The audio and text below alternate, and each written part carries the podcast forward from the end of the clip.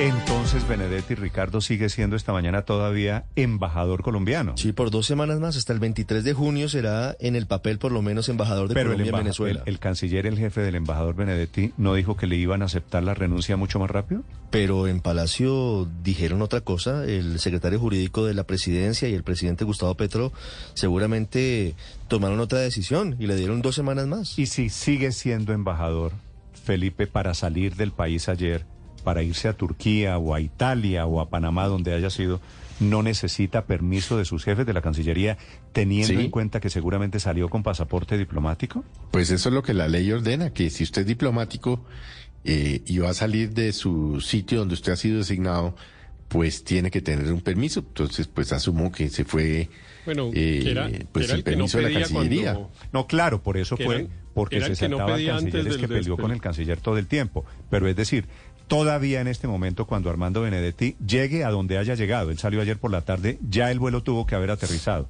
A donde sea, a Turquía. Estambul. Toda, sí, no, si, se- si llegó a Estambul o si llegó a Roma o si llegó a Ciudad de Panamá, donde sea. Si está Mm. escondido o si está de vacaciones, lo que sea, Felipe. Indulgentes con el embajador Benedetti en la casa to- de Nariño. No, pero lo importante Le- es le- que todavía ostenta el cargo de embajador. Hoy es funcionario, claro, y es funcionario público. No, y el Claro, canciller claro. Leiva no sabe dónde está parado, porque el, todo el despliegue que hizo, además de ser muy peyorativo con respecto a Armando Benedetti, eh, diciendo que no se le podía dar ninguna credibilidad, pues adicionalmente dijo, y por eso voy a, a aceptarle la renuncia de manera inmediata, o sea, haciendo todo un alarde Bueno. de la celeridad y resulta Esa fue que la no pasó. declaración cuando dijo que Benedetti no se le podía creer porque era drogadicto. el decreto es el 0917 que dice que le aceptan la renuncia a partir del 23 de junio. O sea que hoy Benedetti es embajador. ¿Por qué tan cosas, pero por qué eso tan curioso? Eh, sí, No. no. muy raro. Debe haber alguna explicación jurídica, pero pues no, ni idea cómo será. Pero lo que iba a decir es que el presidente ayer también, a propósito de- del comentario de María Consuelo, también se refirió a, ella- a él ayer como una persona enferma, ¿no?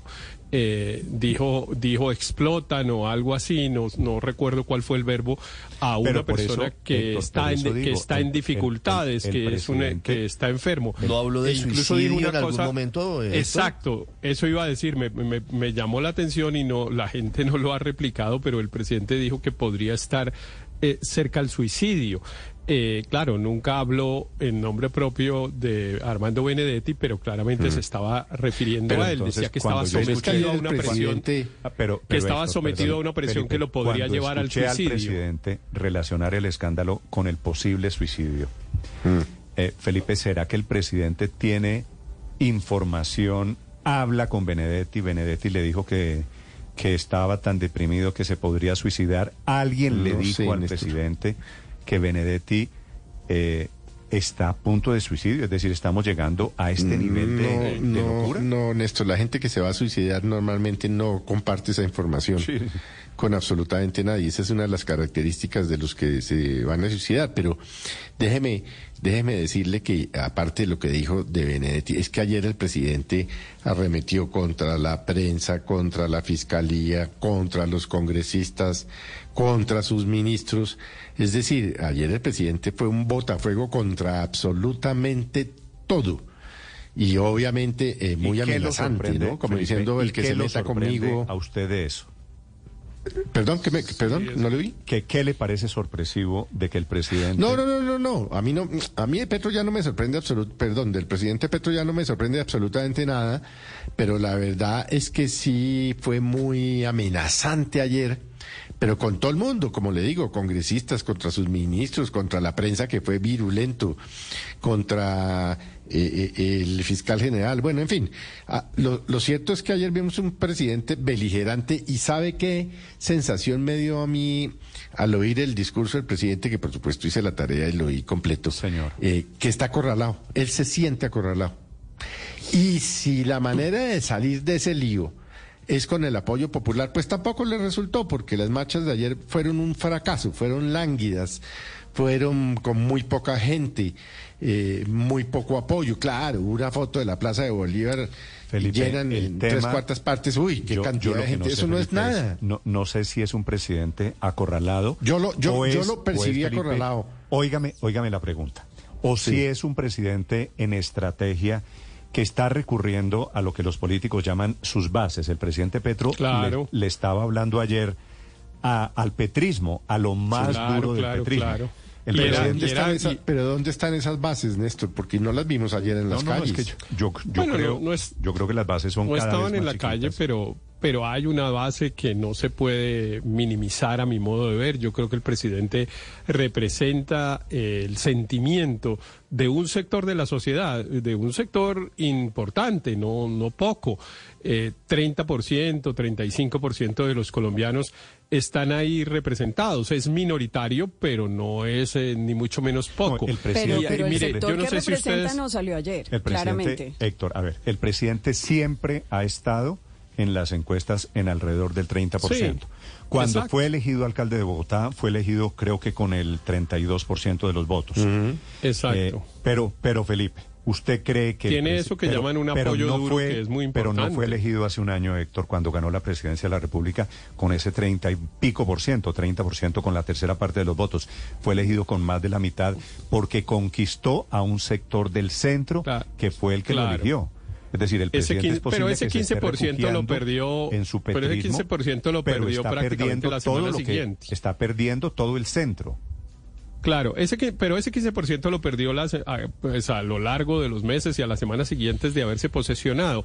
Y es obvio que tiene que afincarse en, en su apoyo duro. Es que el apoyo de Petro es muy duro, porque mire usted pues que Petro vive en una tormenta permanente, no solo ahora como presidente, sino desde antes. Y ese 30% no se mueve e incluso en muchas ocasiones se vuelve más beligerante. Yo no sé si ustedes se percataron de las de las caras de las personas que acompañaban detrás al presidente. A mí me llamó eso mucho la ¿No atención. estaban sonrientes porque todos? No, pues claro, eso es- porque en la Fra- pero en la pero fueron cambiando la cara. Tres, tres ministros y lo más duro del petrismo. Pero, pues claro que aplauden. pero fueron cambiando la cara en la medida en que el presidente hablaba y eso que a, a nosotros nos parecía, digamos, un discurso radical y muy fuerte, etcétera, realmente a ellos los estaba entusiasmando. La, la manera como se expresaban al final del discurso, levantando el puño y, y sonriendo, Sí, claro. es una muestra Más de que que alegre, Petro lo estaba haciendo que Petro lo estaba haciendo bien desde el punto de vista de la retórica y de la oratoria El para el discurso- grupo que le estaba hablando. La pregunta es si eso es suficiente para sacar eso, adelante las reformas. Él es el presidente hoy de todos los colombianos y no es solamente un activista ni el líder de la Es oposición. que lo que me dice Héctor. El discurso Felipe, pues, sí es, Néstor. Eso es una perogrullada decir que a Petro lo aplaude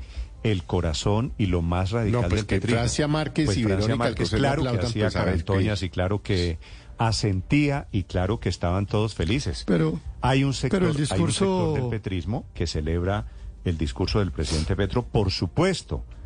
La pregunta, Felipe, es ¿por qué el presidente o qué gana o a quién gana o a quién convence que no sea petrista?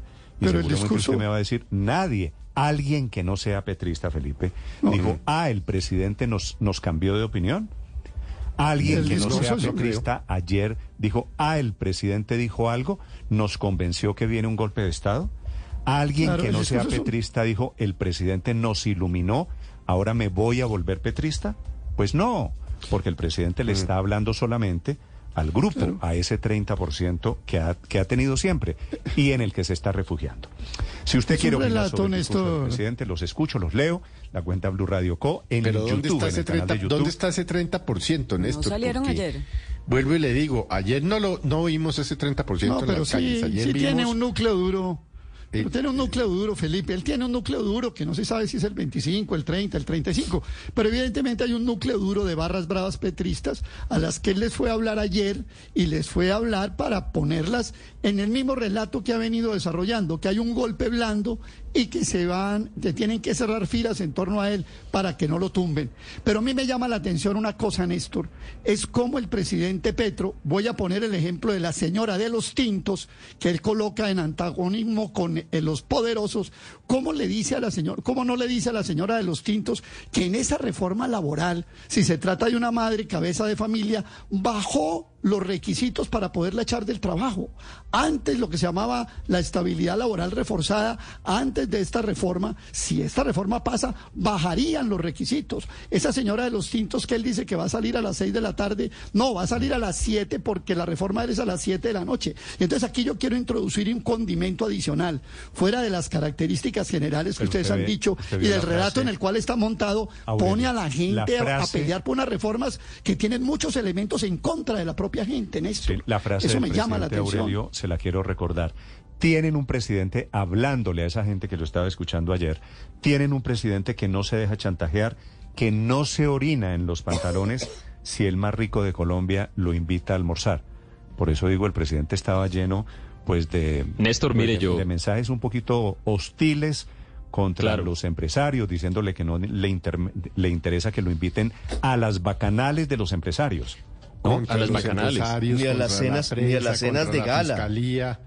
Eh, eh, Oigan, eh, esto Como es- en la que es- estuvo es en posible. España con el rey Felipe VI, por Es, ejemplo. es, es, es posible que él sí tenga una base de apoyo que no sabemos cuánto es. A mí me parece que 30% es mucho. Además, me parece que la cuenta no está bien hecha. En esa cuenta se están mezclando peras con manzanas porque no es lo mismo encuestas que elecciones. En todo caso, sí, supongamos que ahí hay una base de apoyo latente que no sale a marchar. El problema es que es el propio presidente Gustavo Petro el que designa la marcha en las calles como escenario de exhibición de su capital político y de su fortaleza política. Él fue, él es el que dijo, bueno, entonces si aquí las reformas no se aprueban, vamos a manifestarnos en las calles. Y no, esto no lo digo, esto lo digo simplemente como observador, no lo digo con ningún sentimiento ni a favor ni en contra. Creo que el mecanismo no le está funcionando. Es decir, si lo que esperaba el presidente era producir una movilización lo suficientemente grande como para, el, co- como para que el Congreso rápidamente aprobara las reformas que él presenta y más o menos con el núcleo temático de lo que él presenta, yo francamente no creo que ese mecanismo, que ese mecanismo le esté funcionando. Y, y- y fíjese que la de ayer era la tercera convocatoria en lo que va corrido del año y era la convocatoria grande en la que estaban haciendo todos los esfuerzos, No, pues, estaban la llamando que- a todas las centrales sindicales, claro, a todo el mundo, era, era el gran esfuerzo. Y creo que la verdad no, no salió fue- muy bien y fue desde la ese mejor, punto de vista. Y fue la mejor de la, y fue la No, mejor fue- de A- las a mí me impresionaron pero, dos pero, cosas. Pero una Yo- marcha, en, una marcha en Bogotá, Héctor, usted lo sabe porque usted ha hecho política en Bogotá. Una marcha en Bogotá convocada por el gobierno, con el aparato del gobierno, con los sindicatos detrás, a la que van 10 mil personas Con en los Bogotá, estudiantes del u SENA. 11 mil personas, eso es una manifestación. Bueno, a mí me parece. No, yo, yo una- estoy de acuerdo que no es una gran, yo estoy de acuerdo que no es una gran manifestación, pero eh, creo dos cosas. Una, que Petro hoy es más fuerte políticamente dentro en medio de la debilidad en la que está, es más fuerte políticamente que, a- que antier, eh, gracias a la marcha. Gracias a Eh, la marcha, Gracias a la marcha le sirve. Dígame, dígame, Héctor, para. Por el para- contrario, para yo creo eso, que, está más debilitado que antier. A ver, Héctor. Claro, porque antes pero- había apuestas. pero ya quiero- hoy tenemos Héctor, cifras. Quiero que me diga en el discurso de ayer, ¿a quién? Una persona que usted conozca que haya convencido el presidente Petro. No, yo no creo que convenció a nadie, pero, pero sí creo que activó sus bases. Sí creo que activó sus bases. El discurso, el discurso para esas bases es un discurso bueno. Por eso yo les decía si ustedes se habían Pero es que percatado Petro de la no manera es un activista, como no está gobernando, Héctor, para esas bases. A mí- es que, a mí- es que eso, eso es no, lo que yo no, le estoy es que- diciendo, por el amor de Dios. Petro es el presidente de todos los colombianos, es el empresario, es el presidente de los empresarios a los que detesta. El señor Gustavo Petro es mi presidente. El señor Gustavo Petro es el presidente de todos, los buenos y los Claro. malos, los que estamos de acuerdo con él y los que no estamos de acuerdo con Claro, él. claro, y entonces usted me dice, sí, es un buen discurso político. Le acepto que es un buen discurso político. ¿Es un buen discurso para un presidente, para un jefe de Estado? No, pero Es un- además es un buen con, discurso. con- con no, dos eso- ingredientes, con dos buen ingredientes. Primero, dis- la de- guerra frontal. Es un buen discurso para un candidato presidencial. No, si No, fuera, la es un buen guerra- discurso si fuera para la candidato coyuntura en la que presidencial, estaba. Felipe, si fuera candidato Eh, presidencial, yo le digo, Petro es un berraco. Así o sea, es. Petro, Petro agita masas. Claro que Es Petro, que tiene un gran, una gran capacidad de Sí, convicción. claro. A él Pero ayer como Petro no es un jefe del candidato Estado. Se eso se le olvidó No, ayer en pero medio además- de... Y ayer lo, y Además ayer de lo su- hizo, de pero su mire, me parece que, lucha que de clases una, un y de mensa- su- una y cosa ser muy importante, incendiario, Néstor. además de ser incendiario Ya- ya y abrir la brecha del odio, etcétera, a mí me impresionó la guerra frontal contra los medios de comunicación. O sea, decir con la vicepresidenta al lado, que los guerros, los medios de comunicación odian a la vicepresidenta por su color de piel, está echarlos de racistas de frente de una manera completamente ramplona y sin pruebas. Y la otra cosa es que decir que las encuestas son mentirosas, pero no le parecían mentirosas cuando él iba ganando eh, tanto en primera como en segunda vuelta. O sea, ahí sí le parecían las encuestas maravillosas y son las mismas encuestas y hoy en día le parece que son mentirosas y que son la puerta del golpe blando. A mí me parece que las contradicciones del discurso son abismales y que no solamente no convenció a nadie nuevo, sino que a los que lo apoyaban y a los que lo apoyaron en segunda vuelta seguramente los puso a dudar. Sí. Eh, pero mire, yo creo Néstor que yo creo Néstor que el, mensaje el mensaje de Petro leo la opinión de los oyentes, inclusive de las bodegas y de sectores del petristas. Bienvenidos. Ojalá mensajes, ojalá con un poquito de compostura. Todos somos Felipe colombianos. Eh, repito, el presidente Petro es el presidente de todos. Yo espero que en algún momento seamos capaces de entender eso, que esto no se trata de dividir. Yo quisiera escuchar un presidente que nos una, que tenga un mensaje inspirador. Quisiera escuchar un mensaje de, de un presidente que diga algo para convencernos a todos de que sus políticas son buenas. Quisiera que el presidente me convenciese de que la reforma de la salud es buena y que hay que aprobarla, pero el presidente va y le dice, al Congreso le pido que apruebe las reformas, pero al lado va y dice, este es un Congreso arrodillado ante el gran capital. Entonces va a ser muy difícil. Y le responden en consecuencia porque las pues reformas están supremamente embolatadas. Entonces es un, es un presidente que dice mucho, pero es un gobierno, la verdad, que hace poco. Opiniones. Pero, Néstor, yo creo que yo creo que yo creo que el, mensaje que quería dejar el presidente ayer y lo repitió varias veces es eh, Petro no está solo. Incluso lo usaron como hashtag en, las redes y tal cosa. Ah, ayer se reactivaron las bodegas, Héctor. ¿Sabe que ayer vi otra cosa? Ayer de nuevo estuvieron muy activas las bodegas. No, no, están en este momento, por ah, eso acabo de mencionar. Obvio, pero, yo, pero yo sí creo, yo sí creo que, en el análisis Twitter están jodidos. Pero yo sí creo que en el, en el análisis y en la postura pues que uno pueda tener con el gobierno, sí hay que aceptar que Petro no está solo. Eh, es un error creer que el presidente se quedó sin apoyo. el presidente tiene, el presidente tiene un apoyo. Pero no nos metamos Es que no tiene por qué estar solo porque es el presidente de todos los colombianos. Eh, Héctor, Él tiene que representar la unidad de la nación. esto esto no es campaña. Si usted me dice, Héctor, el presidente no está solo, claro que no está solo. Y claro que es el presidente de Colombia. Y claro que hay que rodear al presidente. No podemos seguir apostando. Pero él tiene que buscar los espacios de consenso con todos los sectores y él lo que está haciendo es atrincherándose. Él no está abriendo los espacios políticos ni está abriendo espacios con sectores sociales que tal vez no apoyaron su campaña, ni está convocando a toda la, sociedad colombiana que incluso no votó por él. No, él se está trincherando con su gente. Héctor, de acuerdo, pero hay, siempre una doble personalidad en esto, ¿no? Le desarrollo, le eh, desarrollo su tesis. El presidente no está solo. De acuerdo, estamos de acuerdo en que no está solo, y el presidente, por supuesto, y el petrismo es un, es un sector político muy grande y muy respetable. Estamos de acuerdo hasta ahí, ¿cierto? Y muy, y muy activado, y muy, claro, y muy activo. quería era tenerlo activo. Y, y en pie de lucha. Ahora, también estaremos de acuerdo en que el presidente ha perdido buena parte del respaldo popular con que fue elegido hace un año, ¿cierto? También, también, claro, las encuestas lo Entonces, ¿qué corresponde cuando el presidente ha perdido apoyo y cuando no está solo? Convencer al que piensa diferente no intentar descalificarlo, no intentar. Siempre hay una doble, siempre hay una doble personalidad en el en el gobierno. Eh, que ya la habíamos visto y la hemos comentado también incluso en los balconazos, que es ese discurso radical y esa postura radical dirigida a sus bases y una forma de gobernar en la que buscan acuerdos. Ayer, por ejemplo, me sorprendió mucho unas declaraciones que dio el ministro de Salud, el doctor Guillermo Alfonso Jaramillo, en la que decía que había unos avances y por lo que yo leí, realmente grandes en relación con la reforma a la salud, eh, incluso con las EPS y con la posibilidad de que siguieran afiliándose eh, personas y tal. Bueno, no importa, el tema no es la reforma a la salud, pero lo que digo es una doble personalidad porque es ese radicalismo para sus bases y aparentemente una apertura a tratar de buscar acuerdos en el Congreso, por ejemplo, en particular con estas reformas que por hoy parecen empantanadas. Sí, de acuerdo. Escucho mensajes, opiniones hay dos en maneras. redes sociales. A propósito del presidente, que usted me decía, Felipe, se equivocan creyendo que el país es Twitter.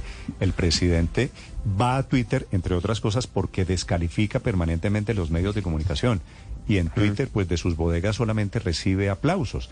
Esa es la razón por la que el presidente denosta, el presidente critica, Hay dos maneras de ver. Pero eso medios- sí es perder, si la realidad, si la realidad de una persona X o Y es Twitter, está totalmente desconectado de la realidad. Totalmente. Sí, pero el Esa no es la realidad del el- el país. yo he hablado, Eso, eh, Felipe, eh, en privado con el presidente de Twitter.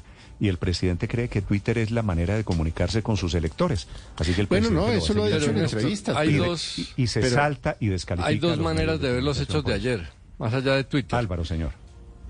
Hay dos maneras de ver los hechos de ayer. Como que hubo más de lo mismo, que el presidente no tiene apoyo y es un tigre de papel, como lo pintan, o que el estado de la democracia colombiana es preocupante.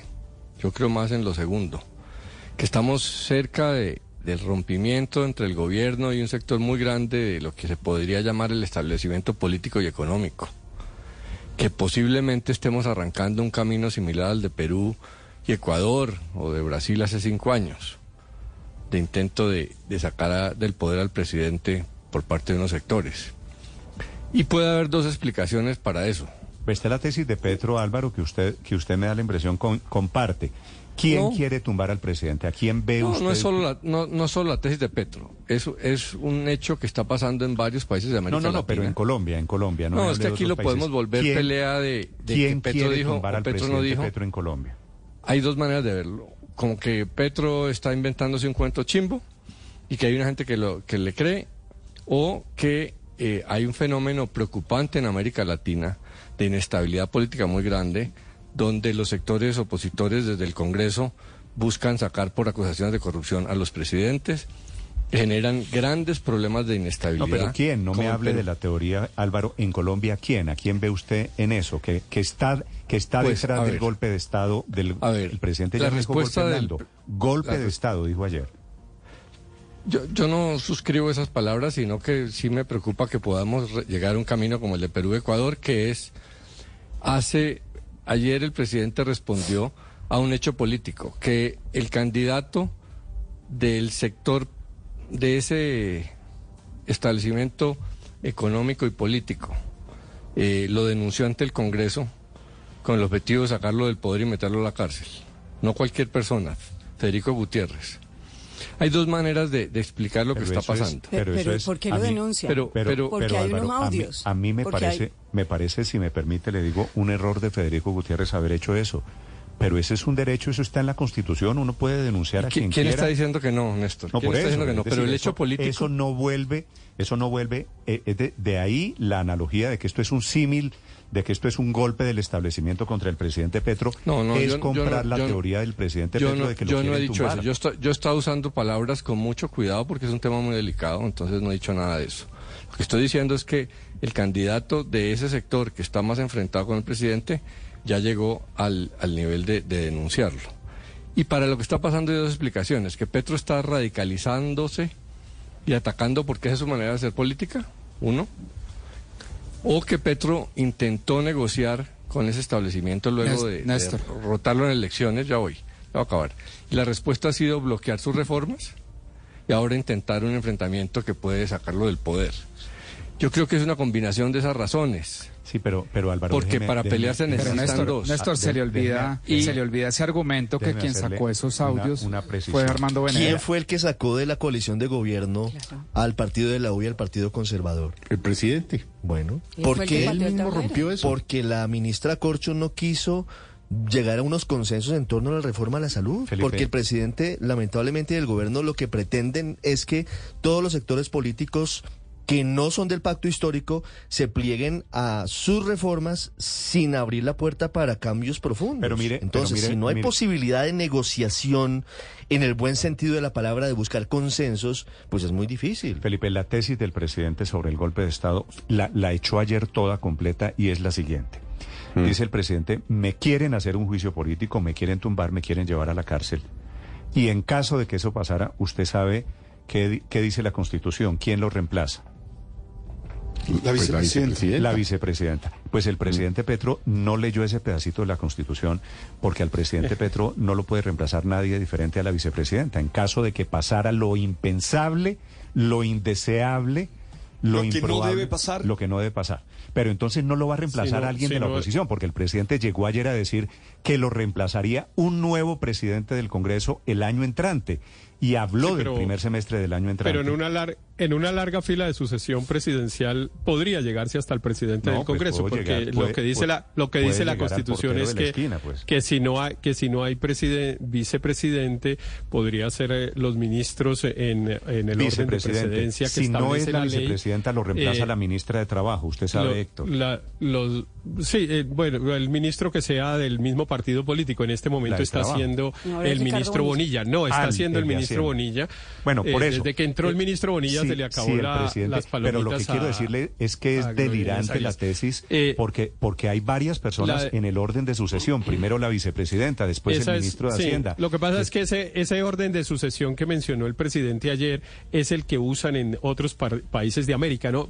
particularmente en el estamos Perú. en Colombia, lo mismo me acaba de decir Álvaro. pero, es que está pasando en otros países de América. Pero, pero estamos en, Colombia en el Perú y en Brasil, eh, y ese es un enredo, digo, porque un enredo, digamos, del diseño institucional de esos países, porque claro que es un incentivo tumbar al presidente, porque el propio Congreso elige al sucesor. Así pasó en Brasil cuando tumbaron a Dilma, y así pasó en Perú cuando han tumbado a estos presidentes, incluido Pedro Castillo. Yo creo que es que le ha hecho mucho mal al, al país, digamos, y a la discusión, la postura de Federico Gutiérrez, que da, por supuesto, todo tipo de argumentos para que el presidente Petro diga lo que dice, porque pues que lo quieren meter preso, pues sí, nada menos que fue un señor allá que fue candidato presidencial de todos los partidos políticos tradicionales y que lo apoyan incluso todos los partidos para ser, alcalde, para ser alcalde de Medellín para ser alcalde de Medellín y fue allá a pedir que metieran preso al presidente porque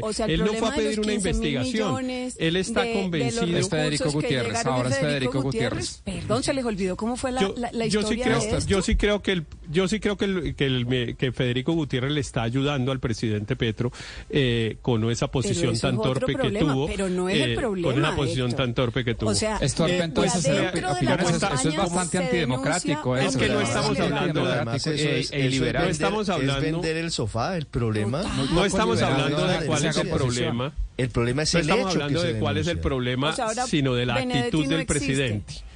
Es que estamos hablando es de la actitud del, de la actitud del presidente. Y yo estoy diciendo que la actitud del presidente encuentra un fundamento en una actitud torpe como la que tuvo Federico Gutiérrez de pretender que tumben al presidente y de pedirle que renuncie, etcétera, etcétera. Tiene todo el derecho de hacerlo, pero además, pero además de eso, claro, ¿cuál es, y el presidente tiene todo el derecho ¿cuál a es el temor, cuál es el temor o cuál cuál es el argumento del presidente Petro Daniel para argumentar que a él lo van a llevar a un juicio político o eventualmente a la Corte Suprema de Justicia. Si él mismo dice en sus discursos que no hay una palabra hasta este momento, no hay un testimonio hasta este momento en lo que, lo involucre en lo que ha dicho Armando Benedetti. Entonces, ¿Cuál es la argumentación para llevar al punto de pensar que en un país en el que la comisión de acusación se caracteriza por no operar, por no funcionar, van a llevarlo a un juicio político?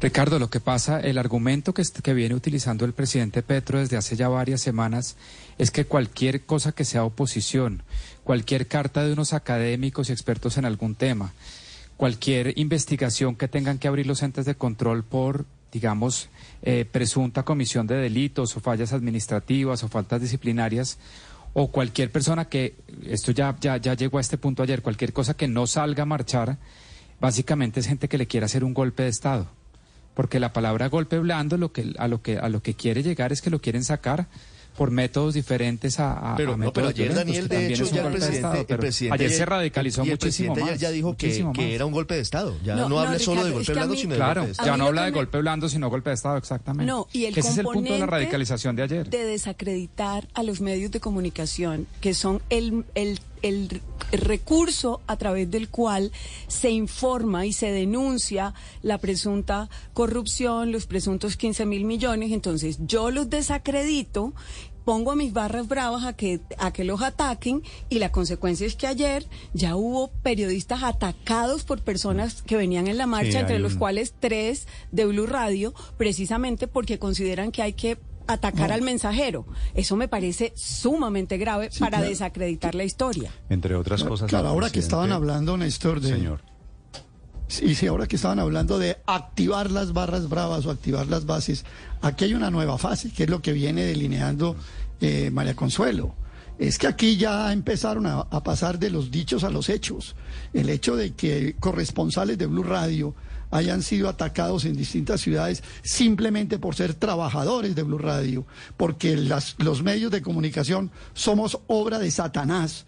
Aquí esto ya empieza a tomar también eh, un, una, un cariz que no es el deseable el, presidente y, y trata de amedrentar. Eh, Aurelio, sí. el presidente tiene casada y no pierde sí. oportunidad una pero, batalla con los medios de pero, comunicación. Pero Ahora, en lo poco que a mí los respecta... medios de comunicación son los responsables del escándalo de Benedetti, claro. pues claro que el presidente está más envenenado pero, con los medios de comunicación pero, y ese veneno se traslada a las calles. Yo sugiero ahí tener sí, mucho cuidado, pues porque... En, en, lo poco, en lo poco que a mí respecta, Néstor, y... Señor.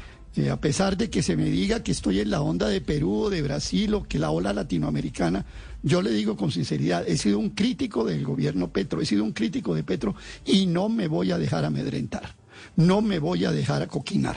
Voy a seguir señalando las críticas que crea necesaria hacer, por ejemplo, a reformas laborales, a reformas pensionales, Pues es que perdóneme Néstor, a, a, reformas laborales. El presidente se a enfurezca no, contra los medios sí, de comunicación y usted sí, va a tener aquí sí, pero, pero, un espacio. Los que quieran no, apoyar yo, yo al lo sé, Petro, yo lo sé, bienvenidos. Néstor. los que no lo quieran apoyar, Yo lo sé. Yo lo sé, pero, pero lo, me refiero fundamentalmente a la actitud que en la calle se pueda desatar contra personas que somos críticas del gobierno del presidente Petro. Pero esperemos, yo no voy a dejar no de quiero, señalar, no sí, pero, sí, Néstor, pero no voy a dejar de señalar Aurelio, los aspectos de negativos contra los, Usted contra los libertad. trabajadores los aspectos negativos contra los trabajadores que trae la reforma laboral y que trae la reforma pensional, Aurelio, que trae eso- una carga de artículos contra los eso- trabajadores y eso no se puede dejar de e- decir. eso No se puede aquí, dejar Aurelio. permitir el engaño que quiere el gobierno Ya, imponerle Aurelio. a la sociedad colombiana. ¿Sabe qué me preocupa, Néstor? ¿Cómo, Padre, cómo- cómo es el mañana? tengo- tengo un invitado, Es decir, señor. para mí lo importante es cómo es el mañana. Porque es que nosotros estamos pasando por un momento difícil, pero nosotros necesitamos seguir viviendo. El país necesita Sí, hacia adelante. Entonces, si cada uno tira para un lado, si cada uno dice, no, es que es así, no, es que me quieren tumbar, no, es que... no, si vivimos en ese, ¿el futuro cuál es? Porque yo lo que creo es que aquí hay que juntarse y tratar de, de ver cómo logramos sacar adelante el país, con reformas, porque creo que se, se necesitan, con inversión social, porque creo que se necesita, pero sacando el país adelante. Porque mire, no podemos, un tener, no podemos tener un país para cada 30%. Infortunadamente no se puede. En segundos, esa es una buena frase, padre. En segundos, uno de los ministros del gobierno Petro, en segundos el exministro Alejandro Gaviria, hablando sobre el discurso de Petro.